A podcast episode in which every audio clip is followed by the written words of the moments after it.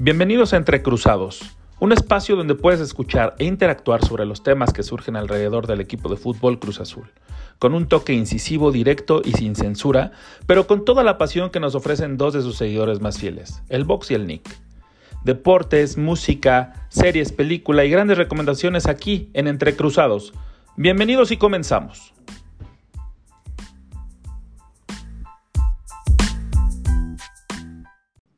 Amigos, bienvenidos a su programa, su streaming, su, su, podcast favorito para hablar del Cruz Azul. Y antes de cualquier presentación y, todo lo que usualmente decimos al inicio de nuestro programa, eh, queremos ofrecer una sincera y, y, real disculpa porque ayer fue muy complicado para nosotros con temas de, ajenos a nosotros totalmente y no pudimos grabarlo, pero el día de hoy, viernes, viernes 19, estamos aquí con ustedes y nos da muchísimo gusto saludarles y decirles que sí, señores, seguimos invictos, nueve partidos sin conocer la derrota y ganando, que eso también es importante. Y para hablar más sobre estos temas, vamos a darle pie a mi querido carnal, mi querido Vox, ¿cómo estás? ¿Ya todo arreglado, todo solucionado también por allá? ¿Qué tal, Nick? Sí, eh, como dijiste, una disculpa a todos por no poder haber hecho el programa el día de ayer, pero bueno, aquí estamos al pie de cañón y listos para hablar de nuestro amado Cruz Azul nuestro amado Cruz Azul que, este, que pues sigue ganando, güey. O sea, el, el 1-0 ante Monterrey en la jornada 11 con gol de, del Piojito Alvarado al 42, al minuto 42, nos da la novena victoria, pero, pero tiene un pero, ¿no? No sé tú qué opines. Sí, sí, pareciera que el equipo se ha relajado un poco en su funcionamiento, no está llegando tanto como solía hacerlo en partidos pasados pero bueno, lo importante, como dices, es que se sigue ganando, ¿no? Entonces no es mi percepción. Si hay si está pasando algo como en el tema de, no sé si, si, se llame que se estén relajando, si le podemos decir eso, o, o es como un tema de, de, de que ya también los otros equipos conocen el funcionamiento, o sea, no, no sé, tengo esa sensación de no saber qué, está pasando, pero sí, hay un pequeño bache, ¿no? Sí, concuerdo contigo en que no han sido las mejores versiones de Cruz Azul en, en los últimos tres o cuatro partidos que inclusive si se ve reflejado en los marcadores, ¿no? Todos han sido 1-0. Sí ha habido diversas circunstancias, ¿no? Creo un partido en León muy diferente contra un equipo que salió a presionar muy alto, después un partido eh, este, con Mazatlán también que, sufrió muchas bajas, ¿no? De, parte de Cruz Azul, o sea, muchos cambios, por así mencionarlos, eh, debido a las rotaciones de Reynoso. Y después este partido contra Monterrey que pintaba para ser uno de los partidos más complicados del campeonato y pues al final así lo fue, aunque sabemos que Monterrey eh, siempre le cuesta mucho venir al Azteca, ¿no? Sí, le cuesta mucho salir, siempre de visitantes no son los mejores, son, funcionan muchísimo mejor de, locales, pero eso sí no, no quita que Cruz Azul tuvo mucha suerte, ¿eh? porque eh, no sé si a ti te pareció fuera de lugar o no de parte de Funes Mori, pero nos vacunaron primero, metieron el gol, eh, afortunadamente para nuestra suerte, para nuestros intereses, anularon el gol por el fuera de lugar, que para mí sí era, sí era claro, ¿no? O sea, y no hablo de, no habla mi Cruz Azulino este, de cepa, sino que sí, eh, legalmente sí fue bien anulado el gol para Funes Mori, que, también da gusto que no haya festejado, ¿no, güey? O sea, que se convierta en histórico con otros güeyes, no con mi azul, güey. Claro, como debe de ser. Y aparte, o sea, creo que aquí es doble porque el gol ah, ya había sido marcado como fuera de lugar desde antes, ¿no? Entonces, de estas jugadas que con bar o sin bar hubiera sido fuera de lugar y entonces creo que está en lo correcto el árbitro en, dejarlo así porque no había una evidencia clara que demostrara que no hubiera fuera de lugar. Al contrario, como dices, se, se demuestra que aunque sea por dos centímetros, pero es fuera de lugar, punto. Exacto, o sea, es, fuera de lugar, claro, sí o sí, eh, este, y, ya fue, ¿no? Aparte, ¿no? Pero lo que también me deja también eh, eh, un poquito preocupado es el, accionar del equipo. En el primer tiempo casi no los vi. Es muy raro porque Cruz Azul nos tenía o nos tiene acostumbrados en esta versión de Reynoso del 2021, que siempre los primeros tiempos es un poco más incisivo, ¿no? O sea, como que en, esta, en este partido contra Monterrey el, sábado pasado salieron un poquito adormilados, no sé si confiados, no sé, algo pasa en el equipo, ojalá y que el siguiente partido que es contra el Atlas, del cual ya hablaremos en, la siguiente sección, eh, no, no, no caiga en ese conformo o en ese, en ese eh, sentimiento de superioridad ante sus rivales por haber ganado ya nueve eh, consecutivos, ¿no? ¿no? Me parece que si, si es esa la situación, es errado el camino totalmente. Y te voy a ser honesto, yo sí prefiero que pierdan ahorita para que les den una sacudida, ¿no? Una sacudida de estas, este, que te, dicen, a ver, no eres imbatible, o no eres este, así como el invencible, sino que también puedes perder para que reaccionen y se vuelva a tener ese accionar que, vimos en algunos partidos que funcionan, que era una máquina totalmente. Ah, yo ahí difiero un poquito. A mí me gusta, o sea, sí me gustaría que corrigieran el, camino, pero no me gustaría que se perdiera esta, esta racha, ¿no? Ah, yo sí veo que si siguen ganando, pues es mucho más fácil trabajar ganando que trabajar perdiendo. En, ese sentido, pues yo ya estoy un poco soñando, como somos todos los, los azules, pero me encantaría un escenario donde llegáramos a las 12 victorias consecutivas, que es el récord de León, y que si mis cuentas no me fallan serían en el partido contra Chivas, y para ir a buscar eh, romper el récord, o sea, la victoria número 13 sería contra América, lo cual sería una locura, ¿no? Sí, este, ese partido sabemos que tiene un sabor especial y se cuece aparte, pero este, ahorita esta realidad del Cruz Azul es que no está jugando del todo bien, se le están dando los resultados. También la polémica que se armó con si salió o no salió el, balón, ¿no? En el gol de, del Piojo a pase de, de Nacho Rivero, que, oye, Nacho, qué cabrón está, güey, o sea, de verdad sí está en otro nivel. Ese güey, te lo juro que si lo ponen de aguador, todos están hidratados, güey, o sea, de verdad.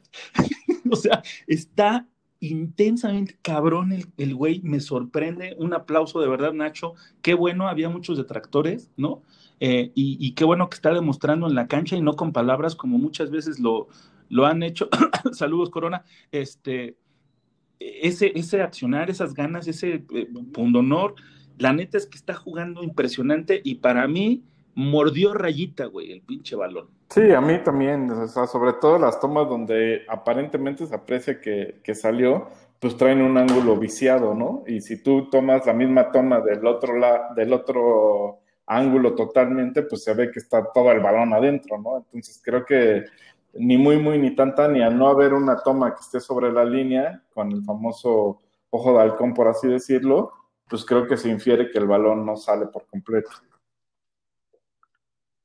Sí, este, en ese sentido, por ejemplo, el tenis sí tiene un sistema mucho más complejo que te ayuda a, revisar si salió por milímetros, así por pinches, por nada, pero sale. Entonces, ojalá que se pudiera traer acá, que ya se ha platicado en otras situaciones, pero pues bueno, el chiste es de que en esta ocasión con todo el gol, la verdad es que cae en muy buen momento al cierre del partido del primer tiempo y después el Cruz Azul como que este, sabíamos que el Monterrey iba a atacar porque tiene un arsenal completo. O sea, imagínate este dato, güey. En la cancha el sábado pasado estaban jugando 159 millones de dólares en el terreno de juego. No mames, sácate a la chingada, güey. O sea, 159 millones de pesos, de dólares en la cancha jugando el sábado pasado. Güey, estamos en la élite de la Liga MX, digo, con, o sea, hay niveles también, pero, pero son dos grandes contendientes al título nomás por ese simple hecho. Sí, claro, de las nóminas más altas, si no es que las más altas eh, del fútbol mexicano. Creo que la de Monterrey un, un, pasito arriba y después la de Cruz Azul, que la verdad no, no deja nada que desear. ¿eh? O sea, lo que sí me gustó también fue el comportamiento defensivo, porque mm, a pesar de, de, que, de lo que me recordabas, porque la verdad no me acordaba de la, de la mano que, que que, este, le querían marcar a Aguilar, eh, no se vio tan mal, ¿no? Aunque sí, este, la verdad, la defensa central sí prefiero Escobar ya, güey. Sí, esperemos que ya pueda regresar al Drete, que con eso creo que ya Rivero se iría a la lateral derecha y por ende Escobar eh, regresaría a la central. Esa es mi percepción, ¿no? Sabemos que con Juan Reynoso muchas veces no, no se pueden leer los movimientos y pues vamos a ver cómo se para en el próximo partido y lo hablaremos un poquito más a fondo en el próximo bloque. Y algo que también sucedió en las semanas, en esta semana, perdón, fue eh, que Corona salió a hacer unas pequeñas declaraciones donde nos comentaba, compartió que ya hubo acercamientos con, de, de la directiva con él para platicar sobre su situación contractual y, este, y una posible extensión, si es que se consiguen ciertos objetivos, ¿no? A mí me parece muy sano que, que se basen en objetivos y no nada más por el hecho de que sea Corona, ¿no? Porque aparte ya es un jugador este, veterano y que, pues viéndolo fríamente, güey, pues está tapando ahí a dos grandes porteros que tenemos ahí en la banca, ¿no? Y, y también necesitan jugar, güey. No, y además no sabes el desenlace todavía de la película, ¿no? Que, que creo que eso es muy importante. Por ahí he, he escuchado mucho el no sirve de nada si no somos campeones. Y, o sea, no es que no sirva de nada, ¿no? Pero si nos vuelven a sacar un escenario como contra Pumas, eh, con una eh, eh, actuación desastrosa de Corona, pues imagínate, no, no lo renuevas por nada del mundo, ¿no? La gente otra vez estaría pidiendo la salida de Cata, de Corona, etcétera, etcétera que ojo, este equipo parece que mucho más fuerte mentalmente y parecería que no se va a caer en, ese tipo de cosas. Sin embargo, pues creo que sí es fundamental esperar a que termine la temporada para evaluar el funcionamiento individual de cada uno de los jugadores, eh, sobre todo en liguilla, ¿no? Porque eh, es indudable que Corona está dando un muy buen torneo, el mismo Cata está a un nivel bastante aceptable, Vaca no se diga, y pues la mayoría de los jugadores que la misma afición pide que, salgan han estado bastante bien. Eh, yo solo dejaría de lado tal vez el caso de Elías, que no ha, que no ha levantado y que pues es candidatazo ya desde hoy a, salir, ¿no? Eh, de ahí en fuera, creo que sí vale la pena esperarse, ver cómo termina el torneo y en base a ello tomar decisiones, ¿no? La verdad que si son campeones, pues por mí que renueven a todos.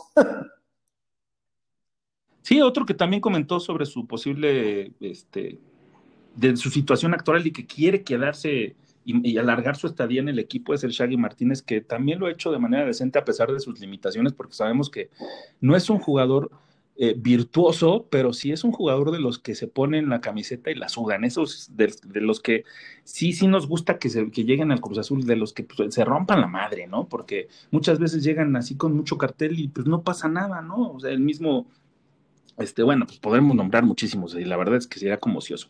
Pero sí, creo que este, el equipo tiene que esperar, o mejor, la, directiva tendría que esperar para ver los resultados actuales de, esta temporada para tomar una decisión y ojalá que sea renovar a toda la plantilla porque eso significaría que entonces se consiguió la novena, la tan ansiada novena y no nada más se tuvo una eh, temporada regular este, brillante como pues, nos ha pasado muchas veces. Así que curados de espantos ya estamos y, esperamos con ansias a ver qué pasa en mayo para ver cómo se va desarrollando y cómo se presenta Cruz Azul, porque yo creo que otra debacle así como la de Pumas, la neta es que ya este pinche podcast lo mandamos a la chingada, güey.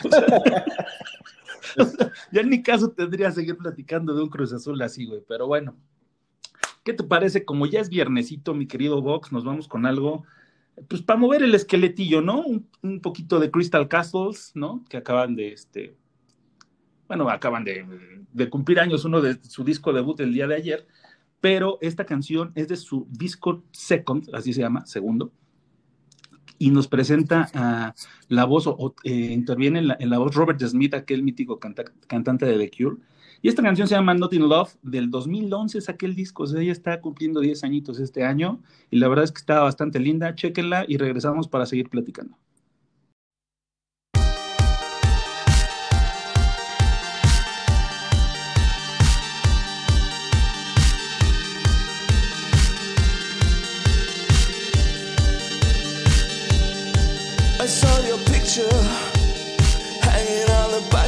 Door.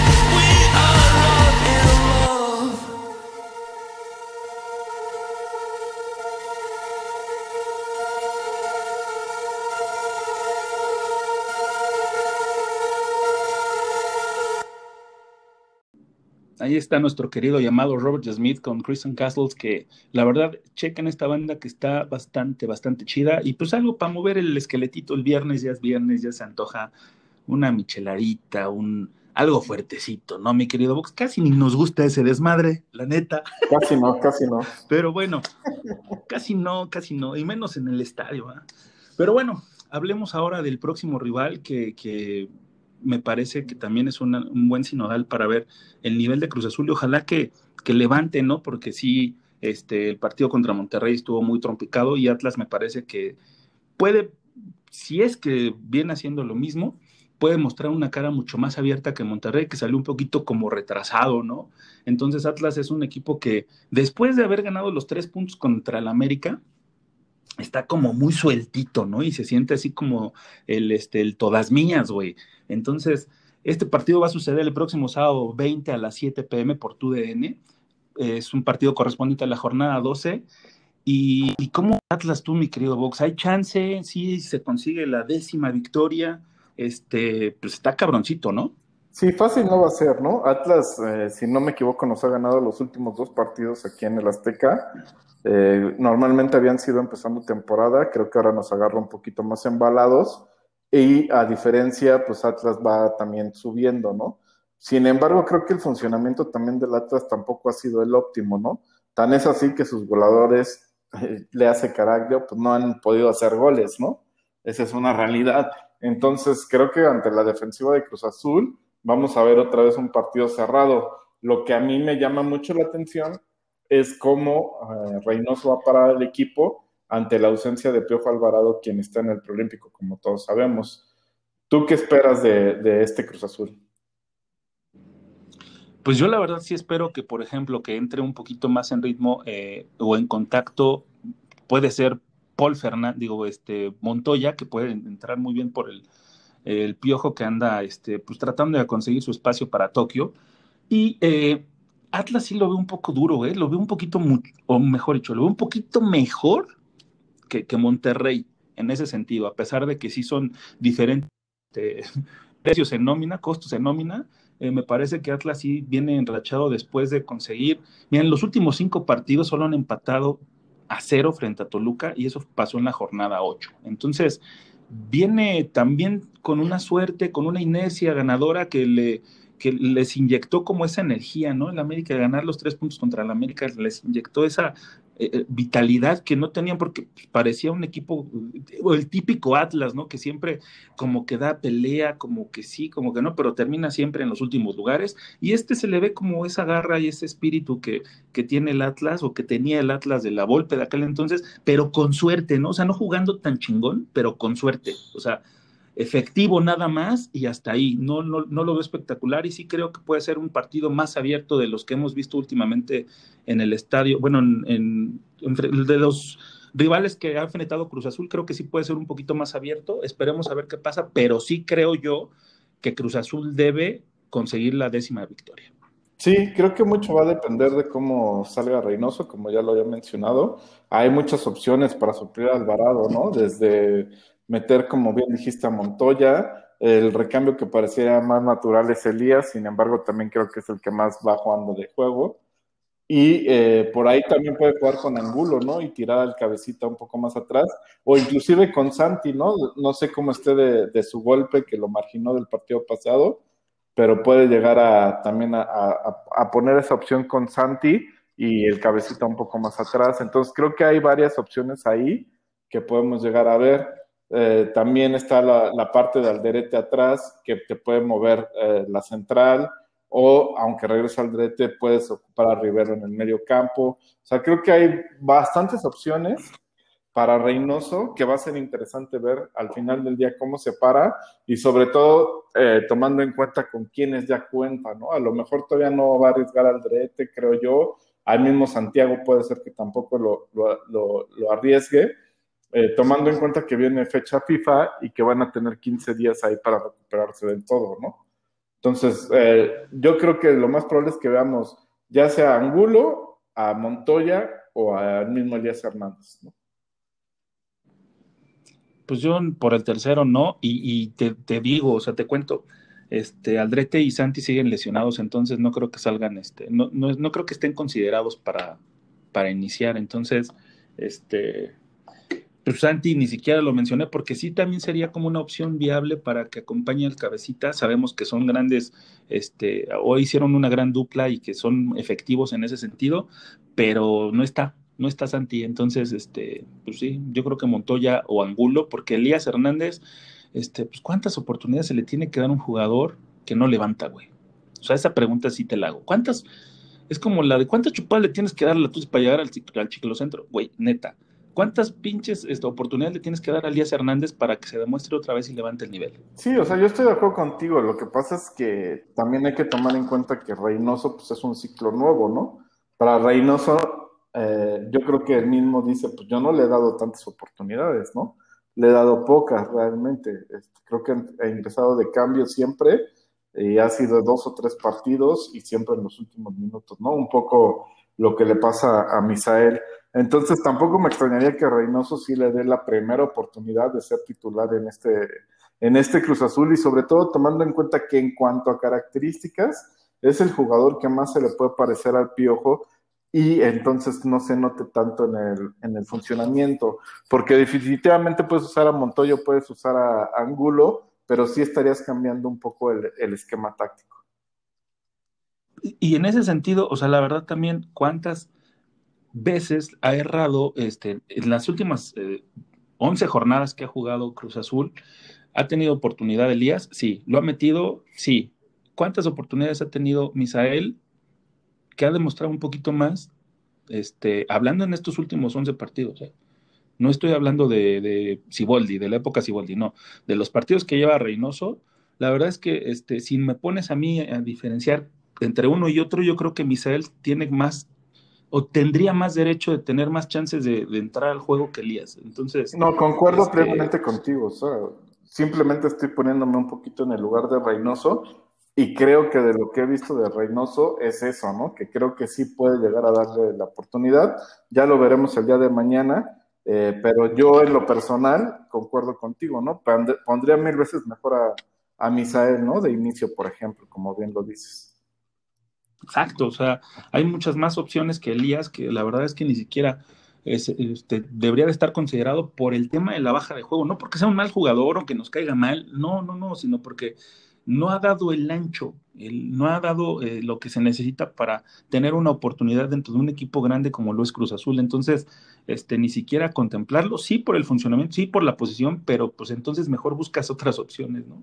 Ese, ojalá, digo, vamos a ver el día de mañana cómo para el equipo Reynoso, cómo sale y qué nos propone y qué nos tiene de nuevo, ¿no? Porque pues, la ausencia del Piojo, que era titular o que venía siendo titular regularmente, este, pues está, está en otros lados. Que de hecho, por ejemplo, para la apertura 2021, para el torneo que sigue, sí vamos a tener bajas considerables. Y es por eso que a mí me parece este, muy, muy sano lo que está haciendo Reynoso con el equipo de darle esa rotación a todos los jugadores y darles minutos, ¿no? minutos efectivos, que muchos criticaron el tema con, de, la alineación contra Mazatlán, pero a mí me parece bien, ¿no? O sea, podía, tenía ese chance de arriesgar. También Mazatlán, dicho con todo respeto, no es y no también sin respeto, ¿no? Pues vale madre. Pero sí, este, pues Mazatlán, ¿qué, qué es, no? O sea, no, es un equipo que te preocupe tanto como, por ejemplo, puede ser un Tigres o un Monterrey, un América, un Chivas, ¿no? O Pumas incluso, que a pesar de su, de su mala racha, dio una pelea bastante complicada y se resolvió en los últimos minutos del partido. Pero sí, este, vamos a tener, híjole, un montón de actividad para el siguiente semestre, mi querido Vox. Y te cuento, mira, va a estar la Conca Champions que se va a jugar del 6 de abril al 28 de octubre. La Copa Oro, puta, la famosísima Copa Oro, del 10 de julio al 1 de agosto y los Juegos Olímpicos que van a ser del 23 de julio al 8 de agosto, si es que México pasa a los Juegos, consigue el boleto, ¿no? Pero entonces ahí estamos hablando de que se te van a ir muchos jugadores y que entonces esa entrada de, de la banca, este, ese respaldo tiene que venir y tiene que venir bien. Entonces, en el caso de Elías Hernández, yo mejor lo pondría o lo reservo para el 6 de abril, que, eh, que, sea de titular en Conca Champions, por ejemplo, ¿no? Puede ser. Sí, ahí seguramente lo vamos a ver, ¿no? Sobre todo por, por el viaje, por todos los temas. Si no me equivoco, el 4 tenemos partido. Bueno, este fin de semana tenemos partido en Juárez, ¿no? Que es justo la Semana Santa y cuando se regresa de la fecha FIFA. Entonces vamos a ir a Juárez, de ahí se viaja el equipo a, este, a República Dominicana, donde se va a tener la actividad en Conca Champions, y después se juega con Chivas y después se estaría jugando el partido de vuelta de la Conca Champions.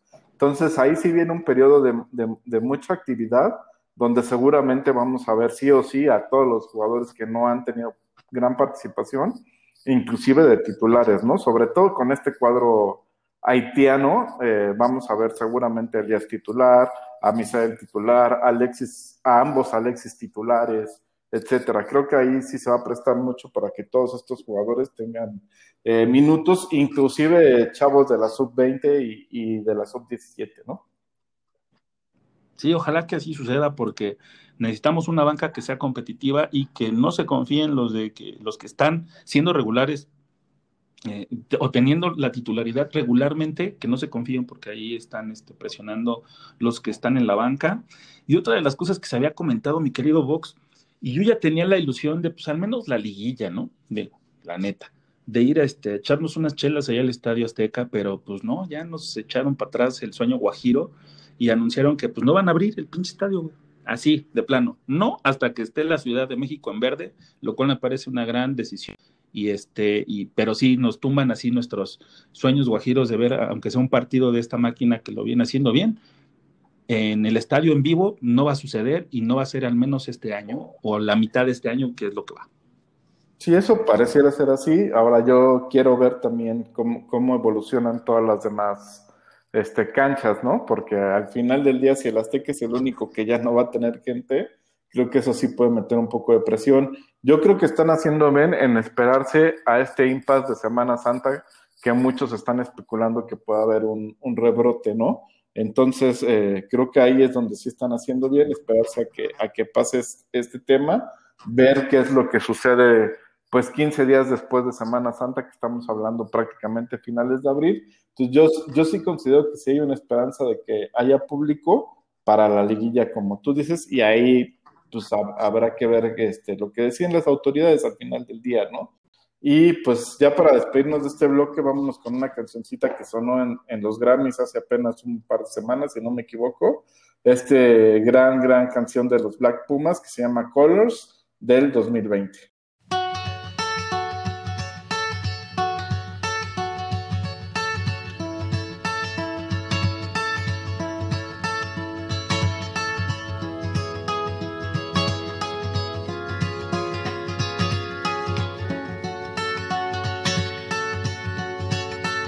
Woke up to the morning sky first.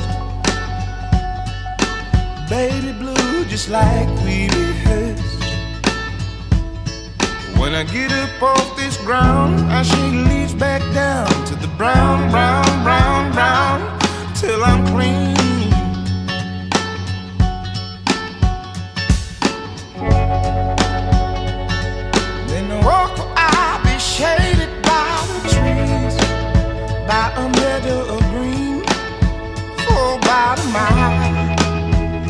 I'm headed to town,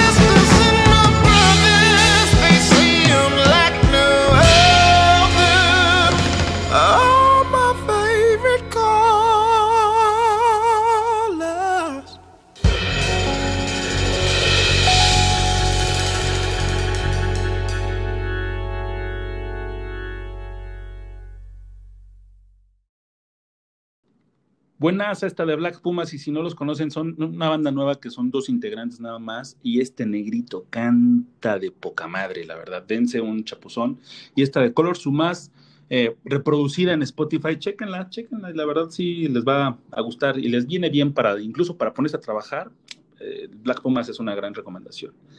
Y mi querido Vox, pues llegamos a la Champions, la Champions que, este, pues, ¿qué te digo? Sí pasó el Madrid, güey. Sí, pues hasta cierto punto era de esperarse, ¿no? Con la ventaja que llevaba.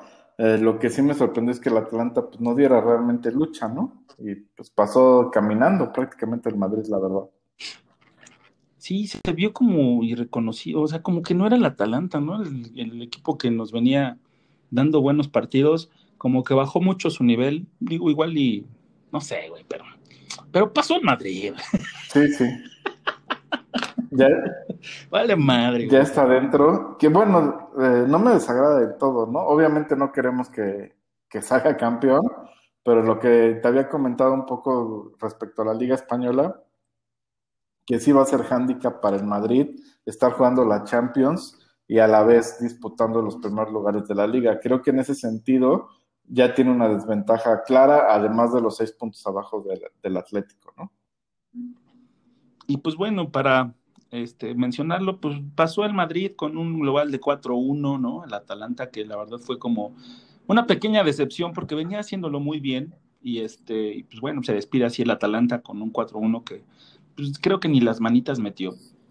Lo mismo que pasó con el, la cenicienta del Mönchengladbach, que perdió 4-0 ante el City en un global de 4-0. 2-0 cada, cada partido el City, y la verdad es que también es como un equipo de, de cuidado, ¿eh? O sea, es candidatazo, güey, para mí. No sé, no sé si opines lo mismo. Sí, sí, eh, bastante fuerte, aunque le tocó ahí la llave que vamos a, a, platicar más adelante del lado del Bayern y del PSG, entonces ahí puede ser una final ahí anticipada, ¿no? Y eso sucedió el martes, mi querido Vox. Y el miércoles el Bayern le metió 2-1 a la Lazio para tener un global de 6 a 2 y pasar de una manera cómoda, contundente y con golpe en la mesa decir quiero el bicampeonato. Pinche Bayern está cabrón, güey, la neta. O sea, si es una máquina esos cabrones, este... Yo, yo sí pediría como un análisis de ADN para ver si es humano el pinche Lewandowski o no, güey, pero... Este... El Chelsea también le ganó al Atleti de Madrid, que, que este, estuvo bueno el partido. Pinche Chelsea se la ganó y se la mató muy bien a, al Cholo, ¿eh? Porque no sé cómo se llama el DT, no me acuerdo del DT del Chelsea. Sí, eh, este alemán, ¿no? Que es también de esta escuela de esta Tuchel. Eh...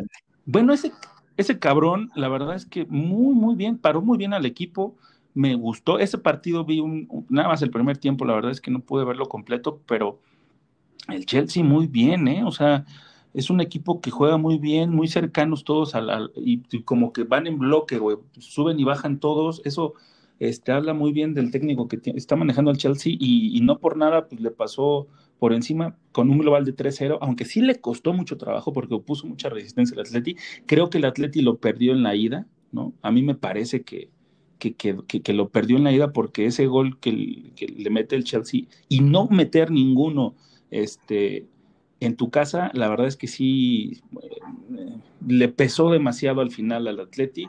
Y pues bueno, está fuera, también con una pequeña polémica ahí de por qué sacó a Luis Hernández. Y bueno, el chiste es de que ya está a fuera. Luis Suárez, a Luis Suárez.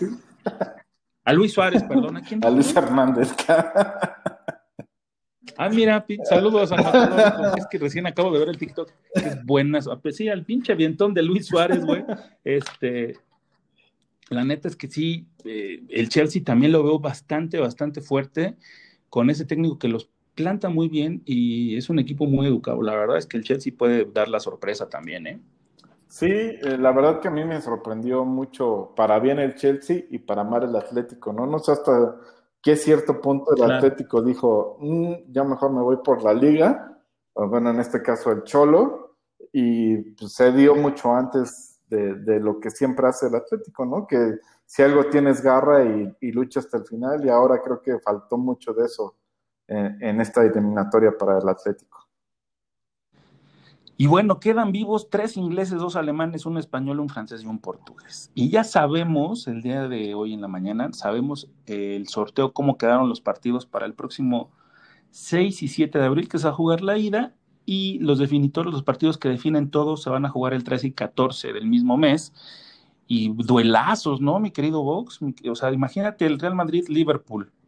Sí, Digo, ya sabemos a quién le vas a ir, güey, pero este pues va a estar bueno, ¿no? Sí, se antoja como una revancha de la final de hace tres años, ¿no? Donde aquel, aquel foul de, Ramos deja fuera de la final a Salah. Entonces creo que, va a ser un muy buen partido y sí creo que Liverpool llega en términos generales como un mejor equipo de aquel de hace tres años y el Real Madrid en términos generales llega a la baja, ¿no? De aquel equipo de hace tres años, ya sé Cristiano y ya sin Gareth Bale. Y bueno, esperemos que ese, ese, duelo va a estar buenísimo junto con el Bayern contra el Paris Saint Germain. se repite la final de, del año pasado, ¿no? De la temporada pasada de este equipo alemán que la verdad está aplanador y el equipo francés que pues que, persigue todavía el sueño de conseguir su primer título de su primera orejona y lo, lo, tiene complicado, o sea, tiene que pasar por encima del Bayern que, que es un equipo, es una máquina. El otro partido que se viene también es el Manchester City contra el Dortmund, que me parece también muy, muy parejo. Y el que yo sí veo un poquito inclinadito para, inclinado para el Chelsea, con ese, como, que si ahí sí apostaría sin duda, sería el Porto contra el Chelsea, aunque el Porto, aguas, ¿eh? Sí, pues sabemos que ya son cuartos de final de la Champions y pues cualquier equipo que esté aquí es porque le puede ganar al, al de enfrente, ¿no? Sin embargo, coincido contigo, este, un poquito más eh, inclinados el de Chelsea Porto, inclusive también el del City contra Dortmund, lo veo inclinado hacia el City, ¿no? Eh, duelos mucho más parejos el Bayern contra el PSG, que ahí va a depender mucho de lo que plantee Pochettino. Creo que ahí es donde con una buena estrategia puede anular al, al Bayern. Y en el lado de Real Madrid contra Liverpool, pues sabemos lo que es eh, Klopp como estratega, ¿no? Entonces ahí con, una, con un buen planteamiento, pues creo que puedan anular al Madrid de Zidane. Ahora, las llaves están que para la semifinal el ganador de Madrid-Liverpool juegue contra el Porto-Chelsea. Ahí creo que sí, el, el ganador de Madrid-Liverpool lleva cierta ventaja. Y en la otra llave, el ganador del Bayern-PSG va contra el ganador del City contra Dortmund. Entonces ahí es donde creo que se puede dar una final adelantada entre el Bayern y el City. Grandes duelos, grandes, grandes duelos que se van a vivir el, próximo mes de abril con estos este, ocho equipos que van, están peleando y este, pues, sí, va a estar más, muy, muy, muy cabrón. Así como cabrona sigue la liga, güey, porque no se dejan, no se dejan, ahí están, ahí están los pinches tres, este, Madrid ganó al Elche, el Getafe empató contra el Atleti, o sea, ahí sí la cagó el pinche Atleti, pero bueno, Este, el Barcelona aplastó al Huesca 4-1 y tenemos al Atleti con 63, al Barcelona con 59 y al Madrid con 57. Aquí el que se apendeje, güey, le van a comer el mandado porque este, están muy parejos, güey. Sí, justo. El, el objetivo del Barcelona es ponerse a tres por lo menos del Atleti ya que tienen un partido entre ellos, ¿no? Entonces, eh, justo llegar a ese partido con tres y ese partido se juega en Barcelona, es probable que ya haya público en España, ya, ya empezaron a decir que van a dejar entrar público en los estadios, entonces eh, va a empezar a pesar también eso y creo que va a ser un final de temporada súper, súper vibrante. Porque aparte ya nada más, vamos a, vamos a entrar en la jornada 28, güey de 38. O sea, tenemos 10 partidos para disputar y definir quién es el campeón y, este y no la van a tener nada sencillo. El Atlético que pensamos que llegaba ya así como gran y cómoda ventaja, no es así. Tenemos al Barcelona pisándole los talones, como bien dices, se ponen a tres y, y todo puede pasar, ¿eh? Y luego el Madrid, que está a dos puntitos este, está interesante ¿eh? ver este, cómo se define la liga. Y el Madrid eh, va a visitar al Celta de Vigo este sábado. El Atleti de Madrid recibe al Alavés y la Real Sociedad recibe al Barcelona. Entonces, esos son los partidos de la liga que se pone cada vez más, más intensa, más chingona y pues este, a morderse las uñas, güey. Ojalá y que el Barcelona sí pueda hacer la umbrada y al menos quedarse con ella, ¿no? Con la Copa de la Liga. Sí, esperemos que así sea, ¿no? Eh, puede ahí llevarse doblete con Copa del Rey y la Liga y para todos los aficionados culés creo que sería un buen final de temporada. Y mi querido Vox, te comento así de manera rápida este, que el abierto de tenis, el abierto mexicano de tenis inició el pasado 13 de marzo y concluye el día de mañana. Y este, el día de ayer se, jugaron los cuartos de final, que la verdad dio una sorpresa este, Dimitrov, porque perdió contra el italiano, Musetti 6-7 4-6 se fueron a muerte súbita en el segundo set y ahí el Musetti le dio en la madre, ¿no? Quedó 7-3. Y este gran, gran sorpresa de que Dimitrov, adiós, estaba arranqueado como el número 5 en este, en este campeonato. Y el favoritazo de todos eh, es Stefano Tsitsipas, que le ganó al canadiense Félix Auger, ah, no sé cómo se diga, güey. Auger Aliasim. al Félix le voy a a decir nada más porque pues ya, ya se fue a su casa, pero sí le dio pelea, o sea, este, Tsitsipas como que bajó un poquito el ritmo en el segundo set, y se fueron a tres sets, es el único partido de cuartos de final que duró tres sets, y, es, y, Tsitsipas eh, lo ganó 7-5, 4-6 y 6-3 para instalarse en la semifinal, lo mismo que Zverev, que la verdad eh, no tuvo que jugar porque se retiró el noruego Ruth, y Zverev pasa a la semifinal junto con... Eh, junto con el alemán Kopfer, que le gana al inglés Norri, que eh, quedaron 5-7 y 4-6. La verdad es que se pone muy interesante. Tsitsipas, el, el favoritazo, pero también está Zverev, que está rankeado aquí como el número 2, y esperemos que se logre esa final deseada y ya veremos qué pasa, ¿no? Ya te contaré quién ganó en el próximo episodio. Pero por mientras, este, pues te enteraste que falleció el domingo pasado, ¿no? Mi querido Vox, gran idolazo de nuestras épocas este, destructivas, por así decirlo. Y este, y pues bueno, pues en, en, homenaje, no hay mejor homenaje que seguir escuchando su música que nos dejó. Y le mandamos un abrazo a todos, a todos los que sentimos esta gran pérdida, porque los que vimos en vivo a Sax tenía una presencia escénica única que, que, este, que lo hacía muy bien, ¿no? O sea, yo me acuerdo en algún programa en vivo que grabó este, y que hacía como de estas cátedras de, de, cómo soplarle al instrumento, güey, podía durar este, minutos soplándole y que no te dabas cuenta cómo respiraba, la verdad tenía una gran técnica ese cabrón, pero para ello vamos a aplicar una de viernes, ¿no? Es triste la noticia, pero la maldita siempre daba alegría y eso es lo que importa en estos momentos. Entonces, vámonos con esta de su disco Monstruos del 98, que se llama El Tieso y la Negra Soledad. Mi querido Sax, un abrazo hasta donde estés.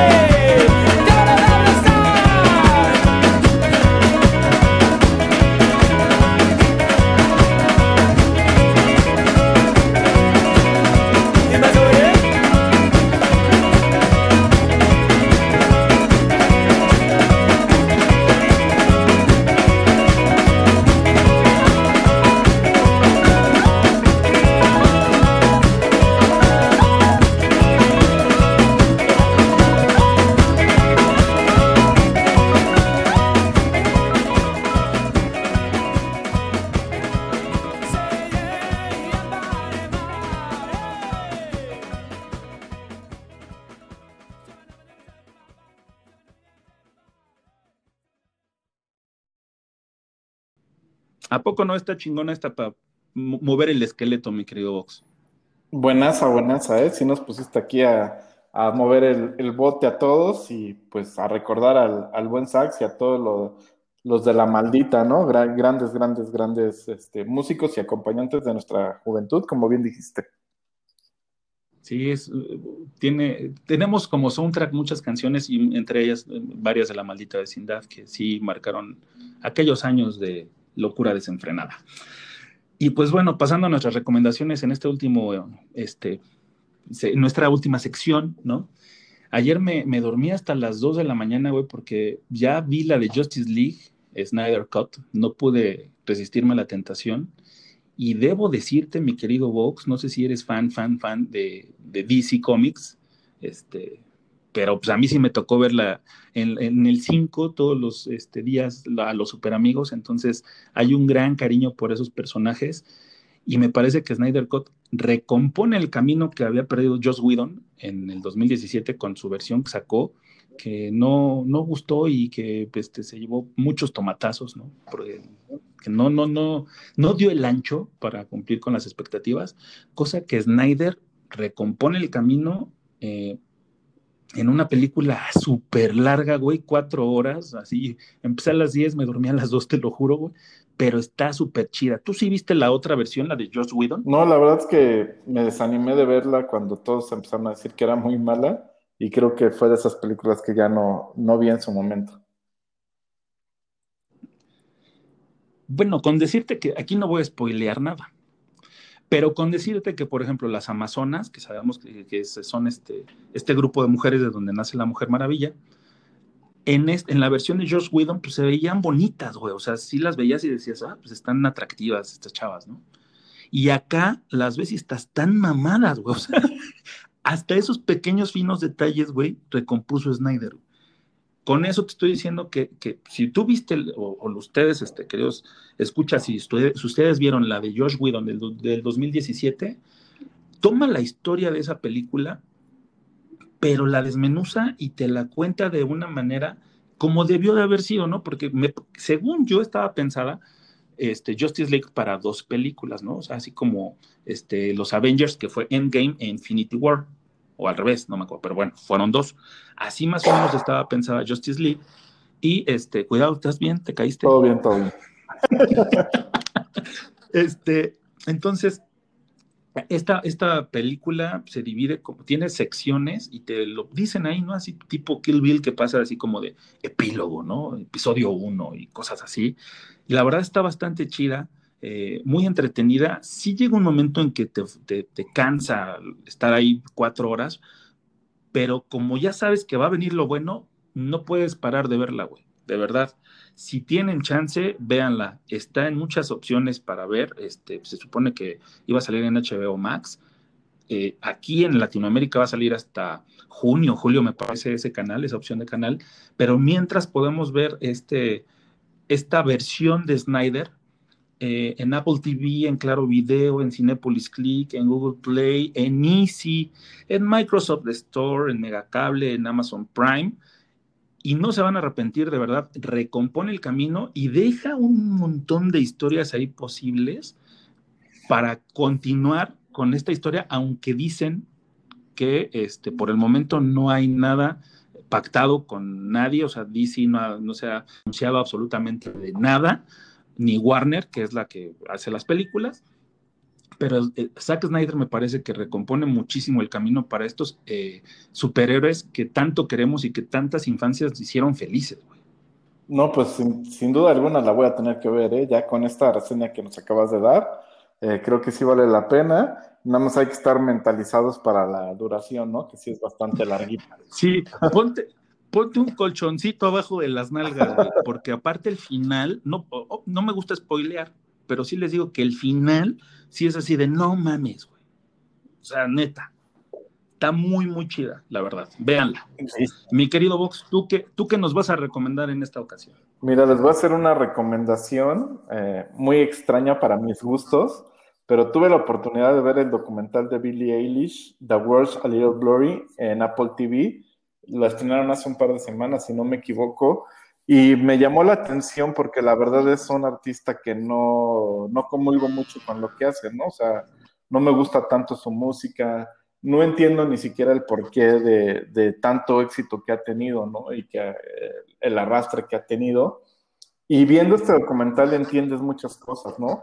Entiendes por qué conecta con, con su generación perfectamente, ¿no? Creo que es un tema 100% generacional donde eh, toda su generación se ve eh, expresada en la lírica que tiene Eilish, ¿no? Y cuenta con un hermano que es bastante talentoso a la hora de, musicalizar y, que le ha ayudado pues, a tener este éxito en una pareja, vamos a decirlo así, eh, artística que los ha llevado al, al cielo, ¿no? Esta niña apenas acaba de cumplir 19 años, ¿no? El éxito para ella llegó a los 16 prácticamente.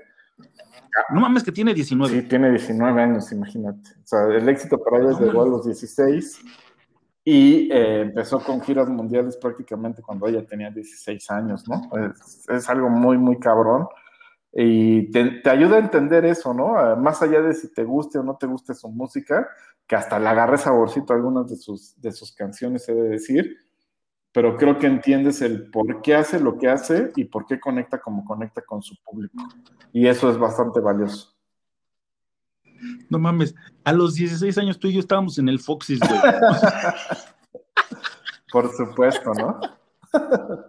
y esta, y esta chavita ya haciendo discos y giras mundiales, no mames, yo pensé que era más grande, ¿eh? No, haciendo todo eso y aparte, digo, otra de las cosas que me enteré por el documental es que justo ella está en contra de, eh, del uso de drogas y de alcohol, ¿no? Y es algo que no, no consume en su vida, ¿no?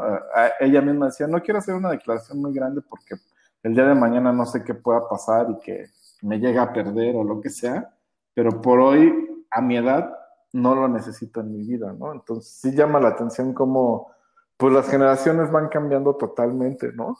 Eh, en, en nuestras épocas, pues era casi casi inadmisible que alguien no se echara una chelita, ¿no? Güey, entonces ya no me cae bien, güey. Si, dice eso, ya no, ya. Bill Eilish, bye. No, gracias. No, pues sí está bueno. La verdad es que yo no soy fan de su música. Sí la conozco. No.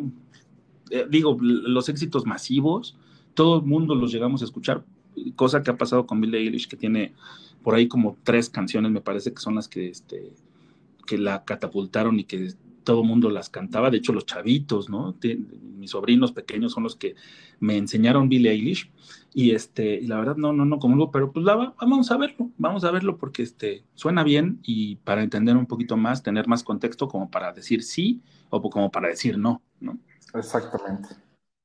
Y bueno, ya este, pasando temas musicales, mi querido Vox, como lo mencioné en el, en el final de la sección anterior, eh, lamentamos mucho la muerte del sax, eh, conocido, bueno, su nombre era Eulalio Cervantes, muere a los 52 años y sí, por COVID. Entonces murió su, esposa, Jessica se llama, fue la que lanzó el comunicado a través de, los, de sus redes sociales y nos mencionaba que, este, que pues sí, eh, había pasado muy, muchas malas situaciones este, el sax de hecho, este, ya no tenía dinero, había lanzado como una vaquita, este, como un teletón para el sax, ¿no? Entre todos los, los seguidores. Y, este, y pues bueno, la pasó muy mal y ojalá que, este, que ya esté tranquilo, que ya esté descansando. Vamos a tener siempre su música, pero siempre se le va a extrañar. Yo me acuerdo la, la última vez que lo vi en el Vive Latino, este, a maldita vecindad completo, híjole, sí son otra cosa, güey estaban por festejar en el, la Carpastros eh, el lanzamiento del circo, era un aniversario del circo, y se presentaron ahí también en, la, en, el escenario del Vive Latino, y la neta es que prenden, pero mamón, así mamón. Y pues bueno, una pena, ¿no? Sí, no, gran, gran pérdida para, para el rock mexicano, ¿no? La verdad que, que la maldita y en especial, como dices, ese disco del circo, pues fue algo que revolucionó por completo la industria aquí en México, ¿no? Y gracias a ellos abrieron muchas, muchas puertas. Yo recuerdo, debía de haber estado en la secundaria cuando salió ese, ese disco y a raíz de ellos salieron un montón de grupos detrás de ellos, ¿no? De, toda la, corriente pues, de Sky y demás, eh, pues es casi, casi gracias a ellos, ¿no? Hoy día el, el grupo con mayor trascendencia aquí en México, pues es Panteón Rococó, ¿no? O sea, y, lo demuestran los tres Forosols que, que vendieron y agotaron, aunque no los pudieron llevar a cabo por la pandemia, pero que seguramente una vez que, regrese esto, eh, pues lo van a hacer, ¿no? Y pues, la verdad, pocos grupos han podido decir, yo llené tres foros, ¿no? Pocos grupos y también poca gente ha podido decir este, que se mantiene con esa misma esencia con la que iniciaron, ¿no? Este, maldita vecindad, siguen siendo esos mismos tipos que te los puedes topar en la calle y son a toda madre, son muy relajados, son muy de barrio, son muy, este, muy como tú y como yo, güey, o sea, así de, de ¿qué pasó, carnal? ¿Cómo estás chido? Y eso, la verdad, es de, aplaudirse porque tuvieron un éxito abayazador en todo el el mundo, porque hicieron giras en Europa muy exitosas, fueron con la gira Pata de Perro, que fue la del circo, y la verdad es que eran unos, bueno, son unos grandes músicos, unos tipazos, y pues una pérdida muy lamentable.